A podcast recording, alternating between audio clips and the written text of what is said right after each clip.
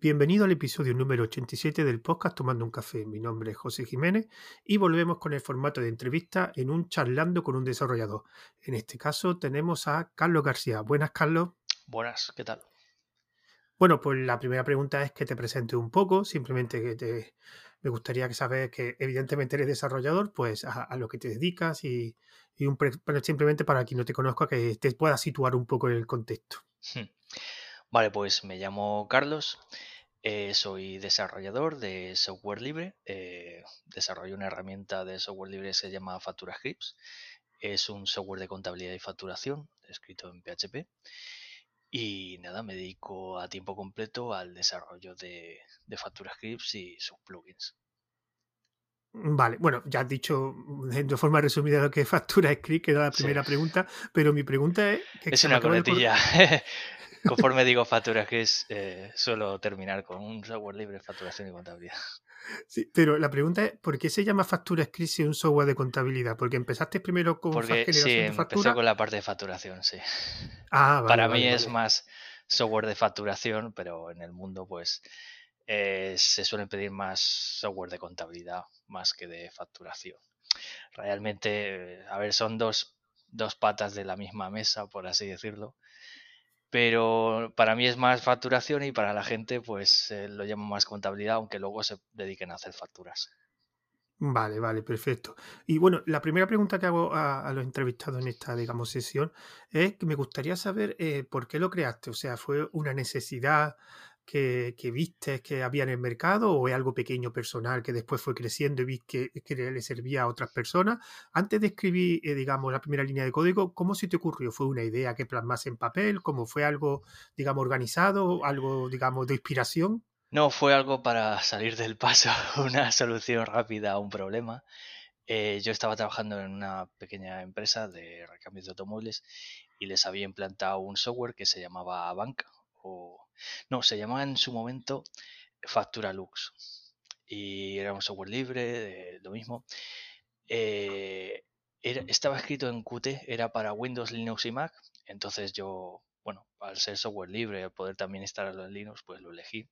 Se lo instalé eh, todo bien, pero el problema es que esta tienda pues vende mucho en mostrador y vende mucho y muy rápido. Entonces, este tipo de software antiguo eh, para hacer facturas, pues era súper lento y cuando tenían que hacer pues una factura de algún recambio o algo, tiene un catálogo de unos 300.000 artículos, pues las búsquedas ahí se morían. Entonces, eh, no veía forma de, de acelerar esas búsquedas, de hacer que pudiesen hacer una factura en menos de dos minutos, porque se tardaba un montón.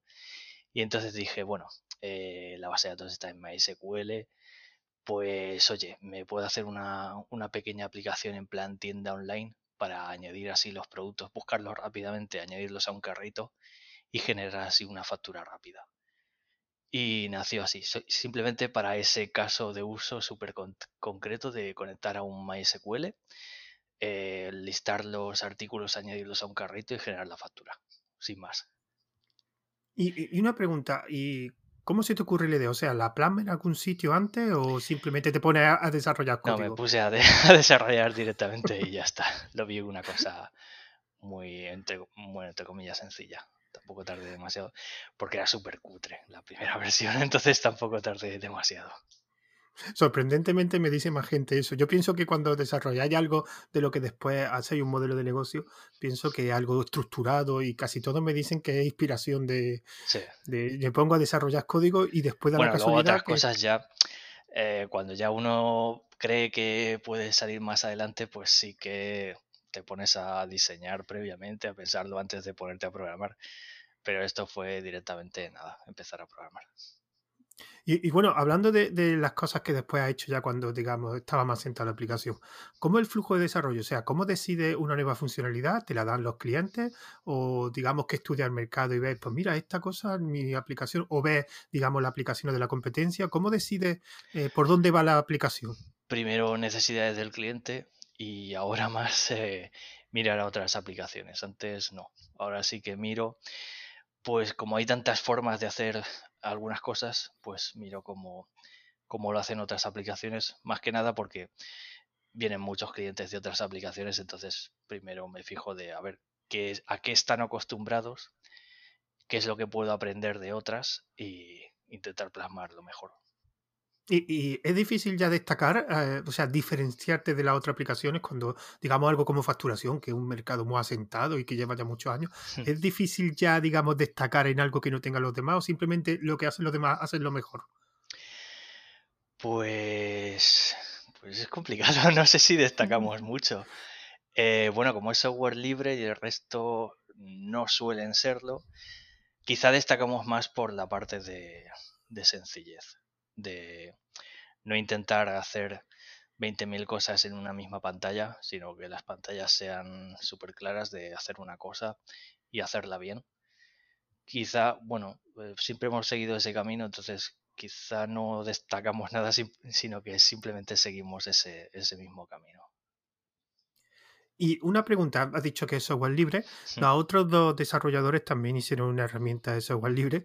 Y me gustaría preguntarte por la licencia, porque curiosamente los, dos, digamos, las, dos entrevistas anteriores, cuando le pregunté la licencia, muy bien, muy bien, muy bien, no sabían por qué la habían escogido. En tu caso, he visto que es LG, LGPL versión 3.0. ¿Por qué escogiste esa y no otra?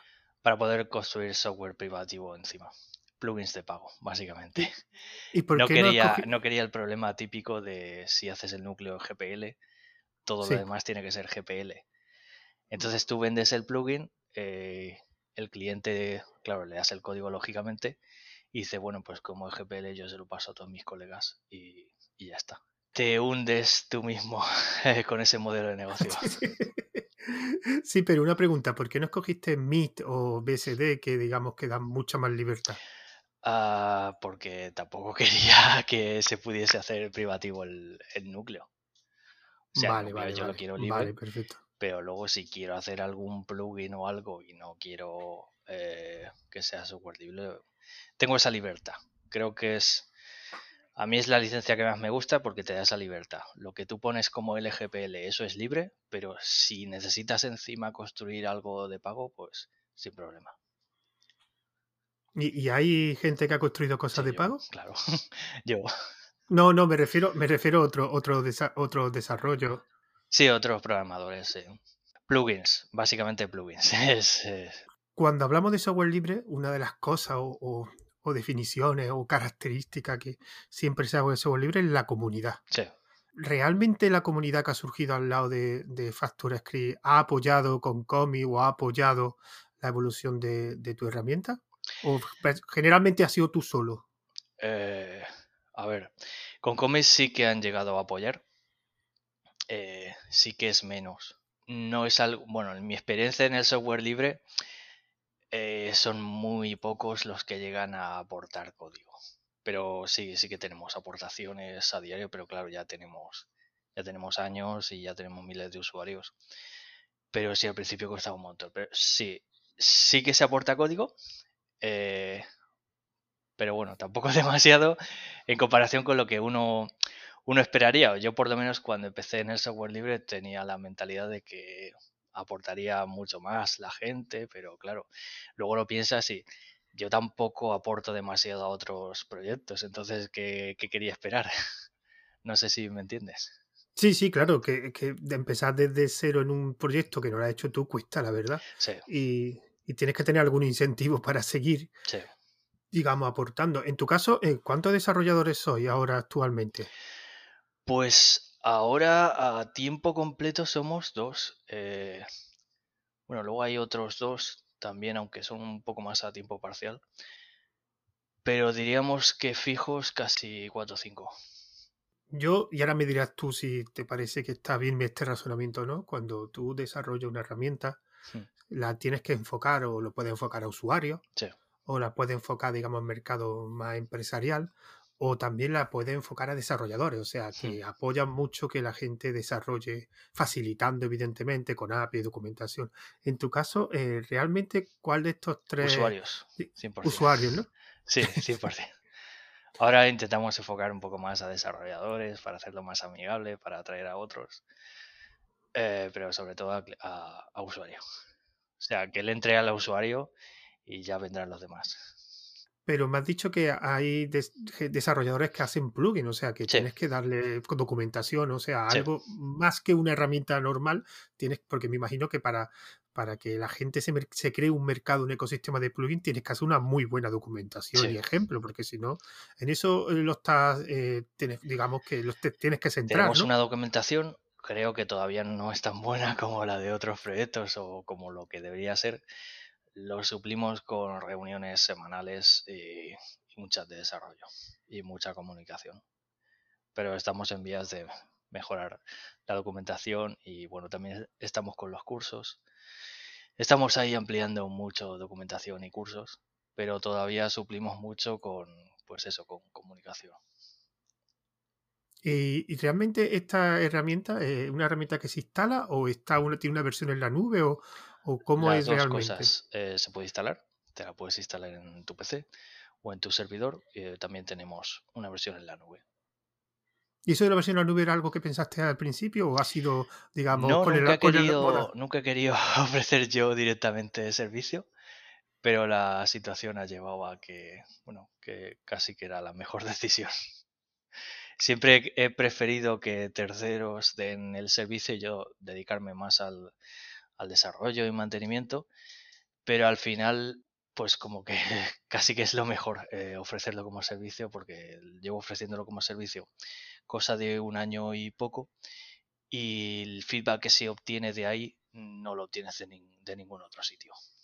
Entonces casi que hubiese sido la mejor opción empezar así desde el principio, la verdad. y, realmente eh, llegará un momento en que nadie instalará software, que todo estará en la nube y que es posible, sí.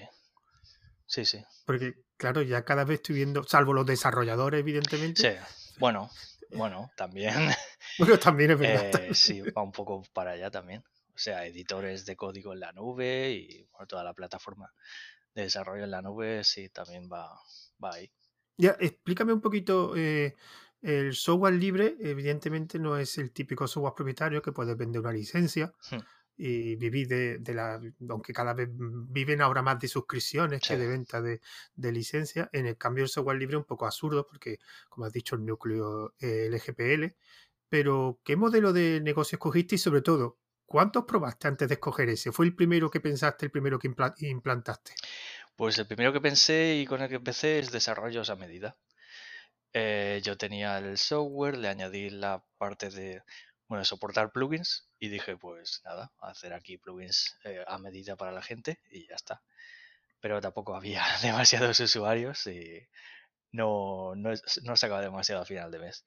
Y entonces, eh, bueno, decidí algunos de los plugins, pues directamente los pongo a la venta. En lugar de a medida uno a uno, pues voy sacando plugins así genéricos. Y ese fue mi modelo de negocio durante mucho tiempo. El problema de ese modelo de negocio, de solamente ese modelo de negocio, es que mm, para tener un sueldo al mes te obliga a tener un montón de plugins y te obliga a estar actualizándolos, actualizándolos continuamente. Entonces será muy difícil eh, combinar por un lado eh, toda esa carga de trabajo junto con el desarrollo normal y soporte del núcleo. Así que después, eh, bueno, después me he ido enfocando más a la parte de la nube, al servicio en la nube, y por ahí o tengo muchísimo feedback o tengo ingresos constantes sin necesidad de obligarme de a tener que sacar actualizaciones constantes, las saco igualmente, pero ya son unos ingresos constantes. Y bueno, también estoy con la parte de eh, ofrezco cursos de desarrollo y de, eh, de usuario y, y estamos ampliando esa parte también. Así que ahora mismo tenemos una combinación así de muchos modelos de negocio que, que, bueno, es casi la mejor opción. Un poco de todo y si te falla uno, pues tienes otro. Y por lo menos los ingresos son más constantes en el tiempo. ¿Y, has pensado en ampliar, digamos, el ecosistema? Porque me imagino que tendrá un producto principal, aunque después tengan muchos plugins, pero has, decidido pues, o ir a, otro ámbito o, digamos, montar una especie, no sé, RP con el Factura Script. ¿Has pensado en ampliarlo? Sí, es, es un RP en sí. Ah, vale. Eh, sí, por un lado está, bueno, ampliarlo, está lo que es el, bueno, el núcleo de Factura Scripts, los diferentes plugins, luego está el servicio en la nube, Megacity, y otro servicio que está todavía en pruebas, que es Opeame para sincronizar con tiendas online. Con mm. eso está cubierto prácticamente todo lo que se puede cubrir con el personal que somos. No, me refería a si iba a sacar otro producto que fuera o relacionado o no relacionado, o simplemente ahora mismo está centrado en lo. Es, es gigante el, el, mercado de software de facturación. No lo puedes abarcar realmente como para irte a otro mercado. Vale, vale. Una, y ahora, eh, una pregunta que hice a los otros dos desarrolladores. Si a día de hoy tuvieras que empezar, digamos, desde cero, yo qué sé, imagínate que una empresa grande te compra factura script y con un precio fenomenal y dices, bueno, pues lo vendo y decido hacer otro producto de, de, lo mismo, de otra cosa. ¿Harías lo mismo que hagas con factura script o qué diferenciaría? O sea, ¿qué cosa harías diferente? Empezaría más como servicio. Sí, totalmente. O sea, ya lo he pensado varias veces porque realmente con la última versión eh, ha costado mucho que los clientes den el salto. Hicimos un, cambio bestia de la versión 2017 a la nueva. Reescribimos desde cero para, bueno, se fueron acumulando mucha deuda técnica y se fue acumulando mucha necesidad de los usuarios que no teníamos forma de, de suplir con el diseño actual. Entonces hubo que hacer un rediseño y eso ha costado la vida. Entonces he pensado un millón de veces de qué tenía que haber hecho para que no hubiese costado tanto. Y sí, si tuviese que empezar de cero, eh, me enfocaría más a servicio. Seguiría ofreciendo software libre, pero eh, también la parte de servicio. Eh, con el software libre es más fácil, digamos, generar beneficio con servicio que como producto, ¿no? Lo veo más. Creo que sí. O sea, porque tienes el atractivo de, decirle a los clientes, oye, es software libre, no te voy a, eh, digamos, no... Si tú usas mi software no te vas a quedar entrampado conmigo, no te vas a quedar atrapado en la solución que yo te dé. Tienes el código y quieres seguir por tu lado, perfecto. Entonces es una forma de, bueno, de atraer más o de no repeler a los clientes.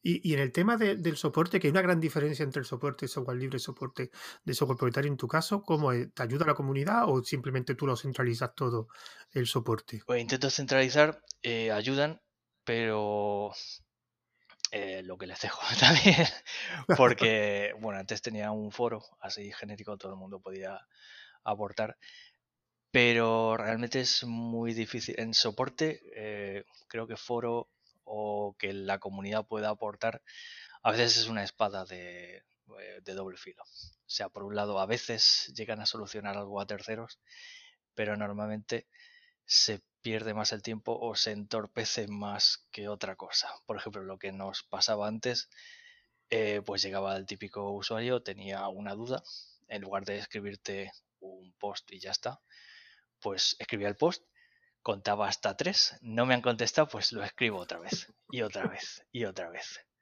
O te hacía 50 preguntas. A veces llegaba, me levantaba por la mañana, enciendo el ordenador, miro la lista de preguntas y eran 50 preguntas del mismo usuario. Y así todo. Unos, eh, unos usuarios entraban en las preguntas de otros y que les habían contestado antes y decía, eh, pero contéstame a la mía. Y al final era mucha pérdida de tiempo. Considero que por lo menos para nuestro caso lo mejor es eh, que un pequeño grupo conteste a, las preguntas de soporte, pero no que cualquiera pueda contestar porque realmente no, no suma. ¿El, soporte de pago o, soporte gratuito en la parte eh, gratuita hasta cierto límite? Tenemos un sistema de puntos para que la gente no haga 200 preguntas porque sí. Entonces intentar, eh, sí, te contestamos las preguntas que tengas, pero hasta cierto límite, eh, pausa un poco y a partir de ahí si quieres de pago y si no, pues mala suerte. Y, una, y una pregunta también relacionada con lo que te he dicho antes que me, que me he pasado con, con el soporte. Eh, en la parte de desarrollo también lo, lo modificaría si lo hiciera desde cero, o sea, escogería el mismo lenguaje o desarrollaría de la, misma, hmm. de la misma forma, con las mismas funciones o con programación. No sé si está programado orientado a objetos, no sé. Sí, está, programado orientado a objetos. Pero ¿lo desarrollaría eh, igual o la experiencia, o la experiencia que has tenido ahora diga, bueno, voy a cambiar la forma de desarrollarlo de otra forma, más modular? Probablemente sí que lo cambiaría. Eh, me centraría más en aprender a fondo algún framework eh, porque FactoryScript está hecho sin prácticamente usar framework, todo a pelo. Y tampoco es la mejor forma, pero bueno, para lo que quería eh, era la mejor forma que teníamos en ese momento.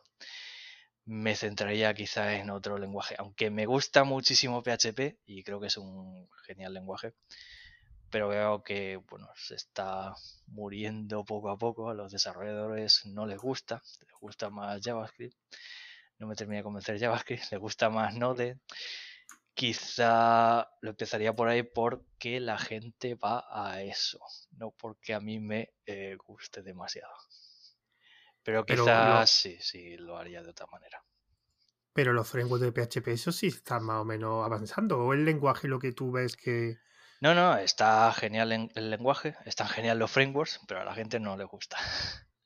A la gente que te refiere, a desarrolladores, Sí, al desarrollador. No, al cliente le da igual. Al ah, desarrollador ah, vale, vale, vale. medio. Ah, ¿sí? ¿sí? Pues España siempre he pensado que era mundo de PHP y de WordPress. Era, sí, sí, es lo que más se usa, pero pregunta por ahí y todo el mundo te lo pone a caldo. ¿Y, Python has pensado en cambiarlo en Python? Python está de moda? me gusta, eh, pero no. no, no lo escribiré en Python. Sí, es que realmente Python, eh, a mí me encanta Python, pero realmente donde menos, no es que destaque o no, sino que es que no es más conocido en el desarrollo web. O sea, en otros ámbitos es, es, bueno, es número uno, pero el desarrollo web más desconocido. pero creo que a nivel de desarrollo web eh, tienes PHP o tienes eh, Node. Ya está. No, JavaScript ahora mismo el rey del, desarrollo web es JavaScript. Y Un poco por desgracia, porque yo creo que PHP tiene lo suficiente para estar ahí, pero a la gente no le gusta. Yo creo que es mala fama ya. A mí, sí, es mala fama totalmente. Yo creo, creo, que el problema de PHP, y esto es lo que voy a decir, a lo mejor hiere a alguien, el problema de PHP es WordPress. O sea, Un poco. Eh, ha habido tanta gente que se ha metido en WordPress sin saber desarrollar en PHP. O sea, yo conozco gente Hay que. Hay código muy malo en PHP. Y me puedo poner yo como ejemplo versiones anteriores, porque te deja escribir eh, mal código. De hecho, si ves, eh, vi una, conferencia del desarrollador, del creador de PHP, y básicamente decía que, bueno, la versión, la nueva versión de PHP, en, en este caso era la 7, pues estaba ultra optimizada para ejecutar código de mierda a la máxima velocidad. y es verdad. Claro, yo, yo, yo, empecé, yo empecé hace muchos años a aprender PHP y me sorprendió. Eh, yo después me he, pasado, digamos, a Python, hmm. pero me sorprendió en PHP en aquellos años, yo hace bastantes años que no toco PHP, me sorprendió eh, que no te obligaban a utilizar un framework para desarrollar en PHP. En cambio, ahora JavaScript, bueno, JavaScript ha estado muchos años denostado. Ahora se ha puesto de moda porque todo es framework en JavaScript. O sea, ya cada vez nadie desarrolla en JavaScript. Bueno, sí hay gente, pero cada día todo el mundo es, cada día es un framework nuevo y todo el mundo. Y en Python, por ejemplo, para el desarrollo web, tienes que desarrollar un framework sí o sí. Es que no. Y ese yo he visto que era un problema de. Django.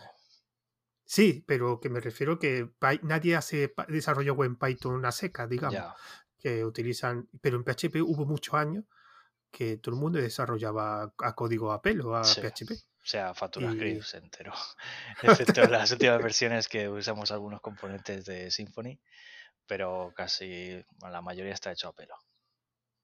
Claro, y eso, no sé si tú pensarás lo mismo, eso dificulta ser buen código, porque tienes que ser muy bueno, muy bueno para desarrollar un buen código en PHP eh, y yo creo que ese ha sido... No solo muy bueno que eh, tener apoyo externo casi y dejarte apoyar, eh, por ejemplo, en mi caso, pues la incorporación de nuevos desarrolladores ha mejorado mucho el código y me ha obligado también a mí a mejorar el código y también herramientas de análisis de código sí que han aportado muchísimo, la verdad. todo, todo commit que hacemos se analiza eh, con varias herramientas de, análisis de código.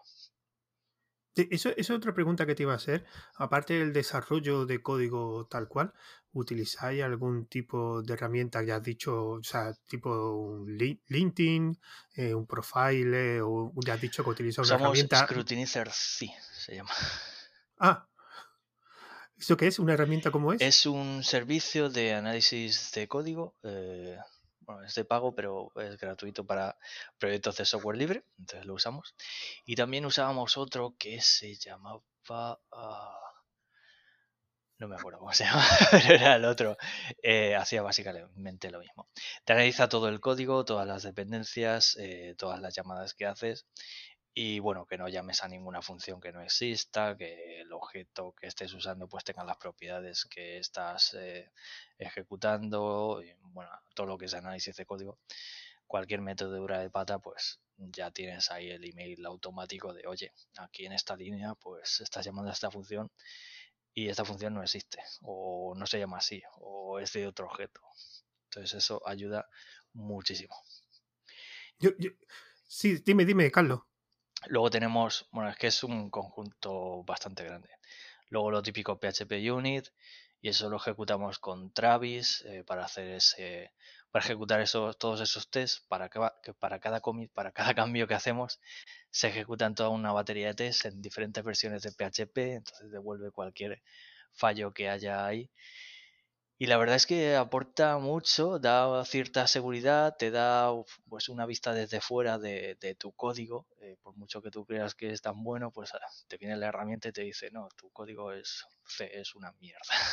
y, y al final, pues dices, vale, tengo que refactorizar esto, simplificarlo.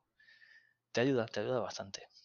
¿Y, todo eso lo hiciste, lo hiciste desde el principio? ¿O te diste cuenta a base de errores de que todo esto de, tiene... de que sé, de que el código era un poco un poco mierda. De cara a llegaron nuevos desarrolladores. Claro, yo al principio trabajaba prácticamente yo solo o, fundamentalmente yo solo el núcleo. El núcleo lo tocaba casi solamente yo. Y entonces, claro, uno se permite a sí mismo pues hacer ciertas cosas que luego no, que no deberías. Y no era el mejor código, tampoco documentaba demasiado, entonces de cara a terceros, pues sí que continuamente pedían cosas y no, esto no se puede, esto, no, esto tampoco, esto, esto, no, esto no me acuerdo cómo se hace. y al final te obligas un poco a, a mejorar el código. Y, entonces, si alguien quisiera, o sea, un consejo, digamos, si alguien quisiera hacer un desarrollo, tiene una idea que dice, pues yo quiero vivir de esta idea, la quiero implementar, la quiero desarrollar, ¿tú cuál dirías que es el ámbito donde tendría que darse más cuenta, digamos, que tendría que tener más cuidado aparte del desarrollo de código, claro?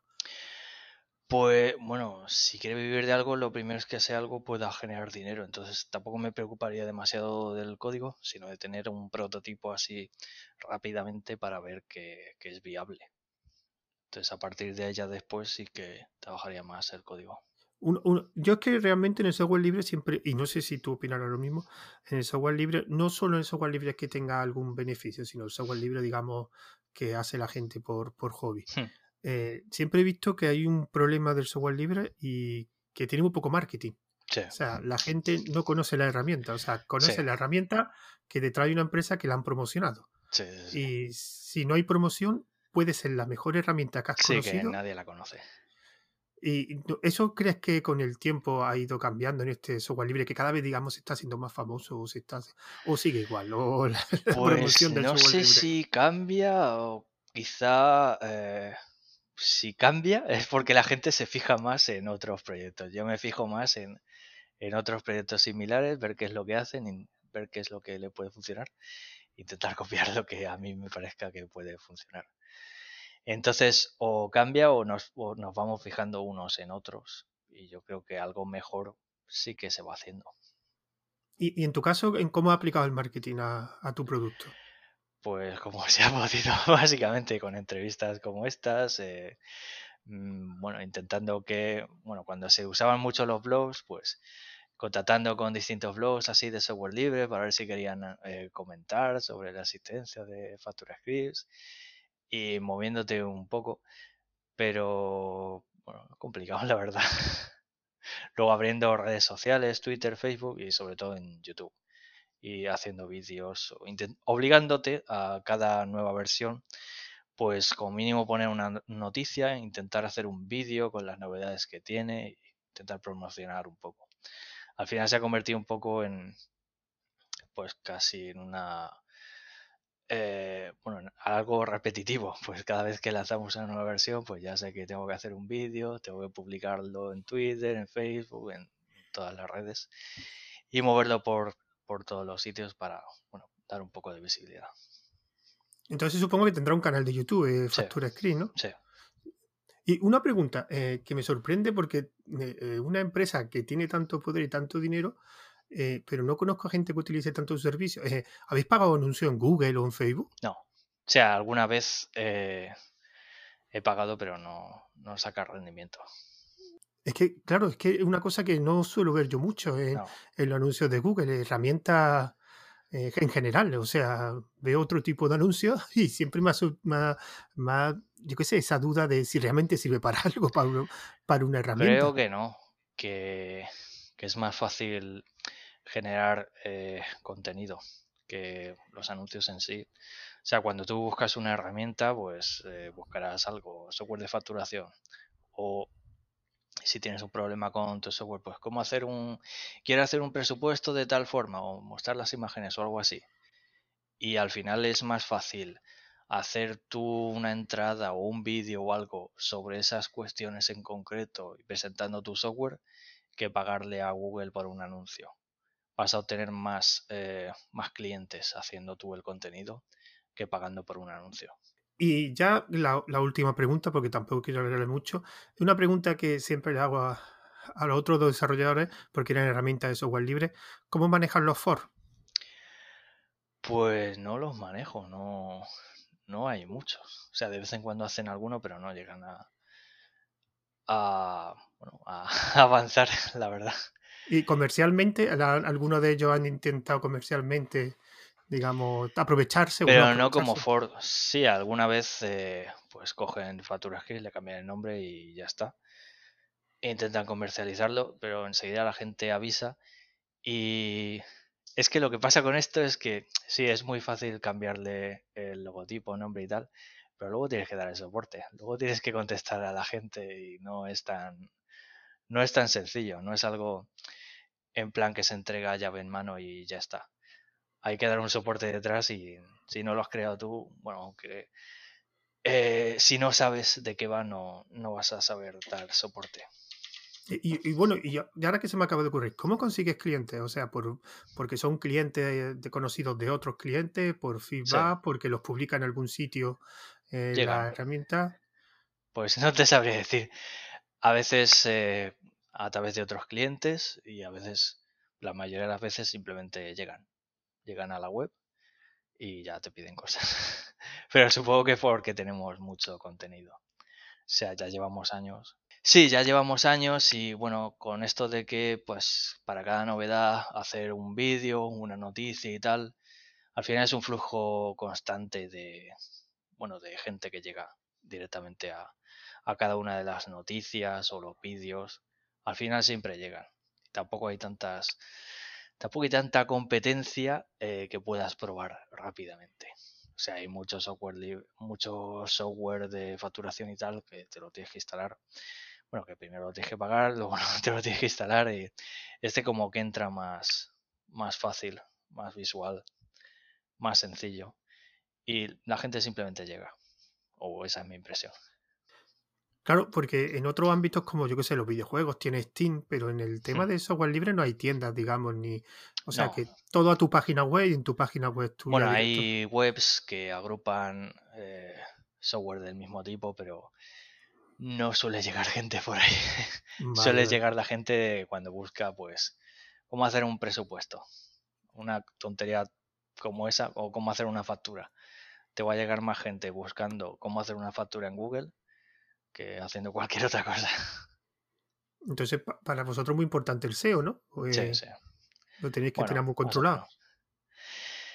Pero tampoco te creas que le dedicamos demasiado. O sea, eh, llega simplemente, no está demasiado explotado. Eh, con que haya contenido es suficiente. Al final va llegando gente. pero no, no le dedicamos demasiado.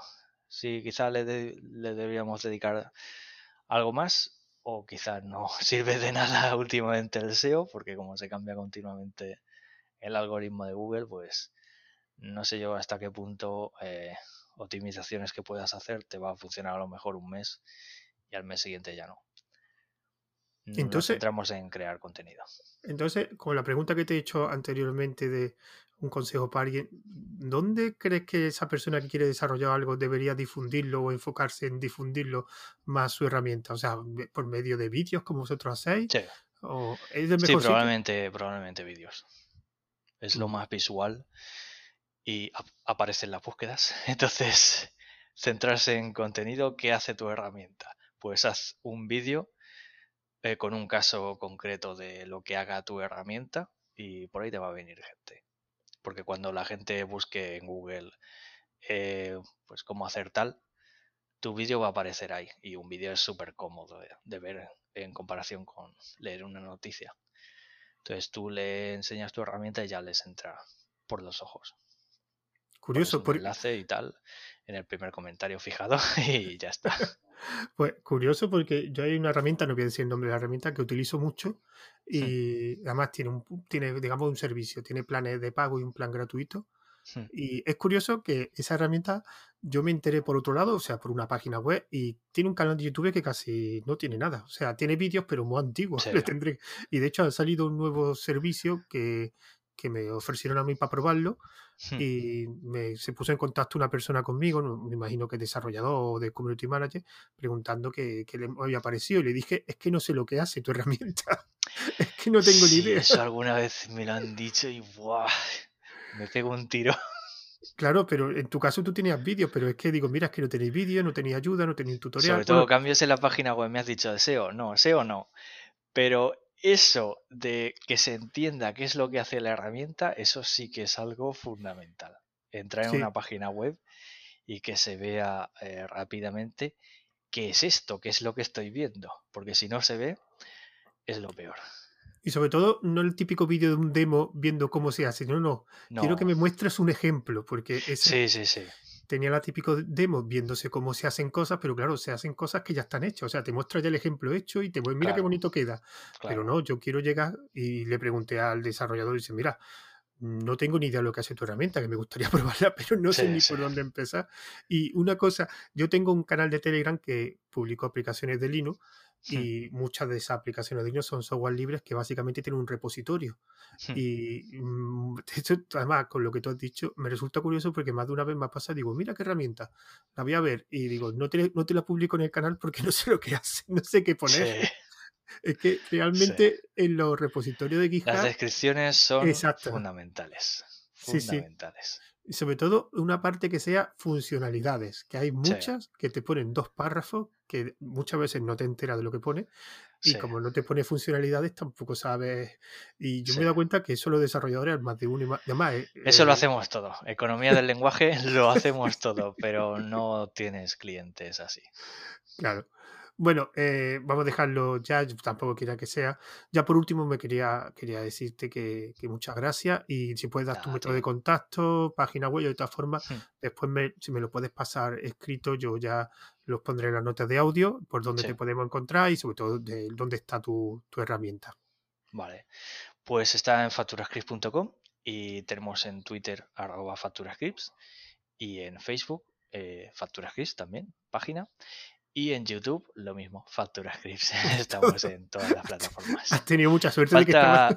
Sí, bueno, también es un nombre que no... Sí, sí, efectivamente. Es difícil explicárselo a un cliente también, sobre todo un cliente nuevo. Eh, por ese servicio lo llamé Megacity 20, que es más fácil. Porque dile a alguien que te deletree Factura Scripts. Ni la competencia, bueno, hablando de competencia, ni la competencia lo, lo escribe bien. Esta mañana me comentaban de, eh, haciendo una búsqueda de facturas scripts en la web, pues que nos aparecía en primera posición publicidad. Y bueno, publicidad de otro software y en su propio título ya ponían facturas scripts, descarga tal, y estaba mal escrito además. O sea, publicidad desleal y encima mal escrito. Bueno, lo bueno que el nombre eh, realmente mm, dice lo que hace. Eso, sí, bueno, si la gente sabe lo que es script, sí, si no, no. Claro, también es verdad, tiene razón, tiene razón. Bueno, eh, antes de despedir, eh, voy a decir los métodos de contacto. Recordad que tenemos una cuenta de correo que es tomando un café una cuenta de Twitter que es tomando guion bajo un guion bajo café. Y recordad que este podcast se va a distribuir por un canal de Telegram que es Tomando un Café y también por Wosca, Ivo y Anchor FM. Así que muchas gracias, Carlos. Eh, me despido de todos vosotros. Hasta el siguiente audio. Adiós. Adiós.